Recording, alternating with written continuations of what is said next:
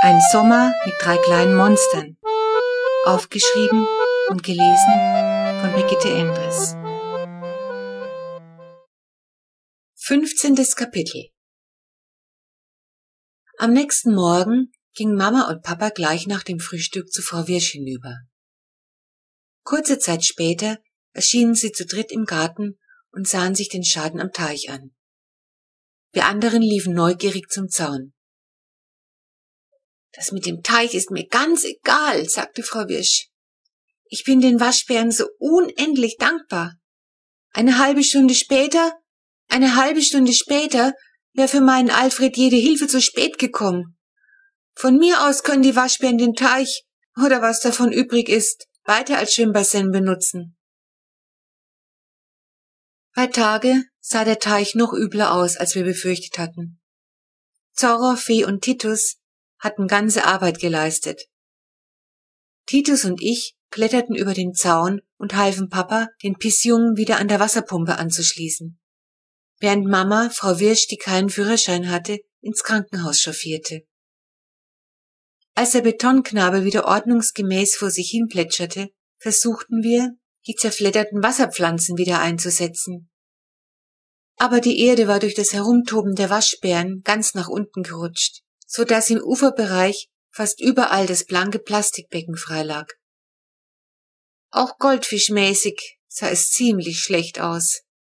Wir entdeckten keinen einzigen Überlebenden. Der Teich muss abgepumpt und komplett neu angelegt werden, stellte Papa resigniert fest. Inzwischen hatten Flo und Fefi entdeckt, wie die Waschbären ausgebrochen waren.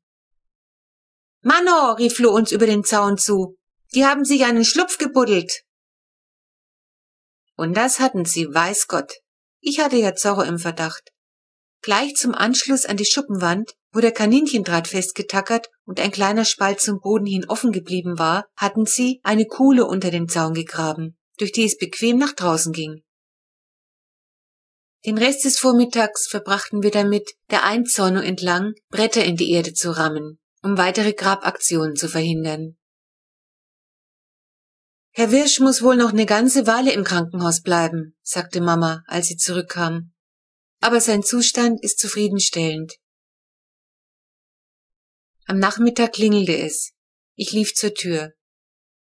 Fefi kam neugierig hinterher. Frau Wirsch stand mit einer großen Obstschale draußen. Ich wollte mich nochmal bedanken, sagte sie. Das Obst ist ein kleiner Dank an euch und auch für die Waschbärchen. Sie fressen doch Früchte? Noch ehe ich etwas antworten konnte, entriss Fefi der verdutzten Nachbarin die Obstschale und sauste damit in den Garten. Nun kam auch Mama zur Tür und bat Frau Wirsch herein. Wäre es wohl möglich, die beiden Lebensretter mal aus der Nähe zu sehen? fragte Frau Wirsch schüchtern. Aber sicher doch, antwortete Mama und führte sie zum Waschbärparadies. Dort saß Fefi auf dem Boden und fütterte ihre Lieblinge mit Trauben. Allerdings vergaß sie dabei nicht, auch sich selbst zu füttern. Sie hatte in der kurzen Zeit schon ordentlich zugelangt. Eben stopfte sie sich den Rest einer Banane in den Mund. Das Obst war eigentlich für alle gedacht, meinte Frau Wirsch irritiert. Fefi nickte und schob eine Pflaume hinterher. Fefi hat einen gesegneten Appetit, sagte Mama seufzend, aber sie ist doch eine prima Waschbärenmama. Für einen Moment hörte Fefi auf zu kauen. Dann nickte sie lebhaft und strahlte übers ganze Gesicht. Süß sind die beiden. Ob ich sie wohl mal anfassen darf? fragte Frau Wirsch. Besser nicht, sagte ich. Sie sehen zwar knuddelig aus, aber die können ganz schön kratzen und zwicken. Plötzlich glauben wir unseren Ohren nicht zu trauen. Fefi beugt sich nämlich zu den Waschbärchen hinunter und sagt leise, aber deutlich hörbar, die Kittelschürze will euch mal anfassen. Mama und ich sind wie vom Donner gerührt. Erstens, Fevi hat etwas gesagt, nicht direkt zu uns, aber immerhin. Und zweitens, sie hat Frau Wirsch Kittelschürze genannt. Mama wird knallrot. Aber Frau Wirsch lächelt verlegen und streicht sich ihre Kittelschürze glatt. Fefi lockt Fee und Zorro mit ein paar Trauben zum Zaun. Und während die beiden sich nach den Früchten strecken, streichelt Frau Wirsch durch den Kaninchendraht mit dem Zeigefinger über Fees weiches Fell. Ihr habt meinen Alfred gerettet, sagt sie. Das vergesse ich euch nie.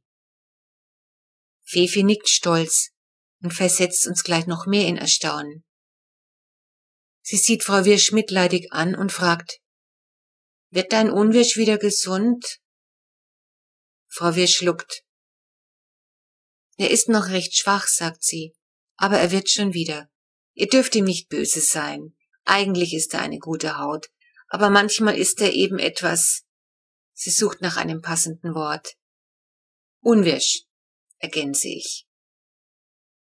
Zu Papa sagte Mama später, ich glaub, das mit Wirsch hat Fevi doch sehr berührt. Vielleicht hat das Kind ja doch ein Herz und nicht nur einen Magen, meinte Papa.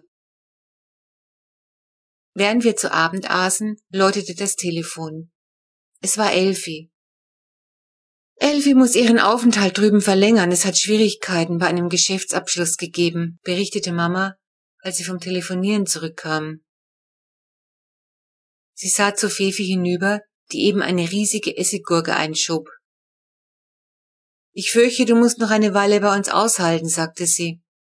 Mano, super! brüllte Flo und legte begeistert den Arm um Fefi. Fefi nickte erfreut. Mano, super! wiederholte sie mit vollem Mund und spuckte dabei eine Ladung Gurkenstückchen auf Titus Teller.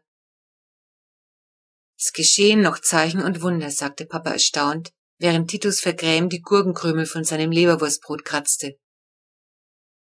Wir anderen sahen uns an und freuten uns. Fefi sprach mit uns.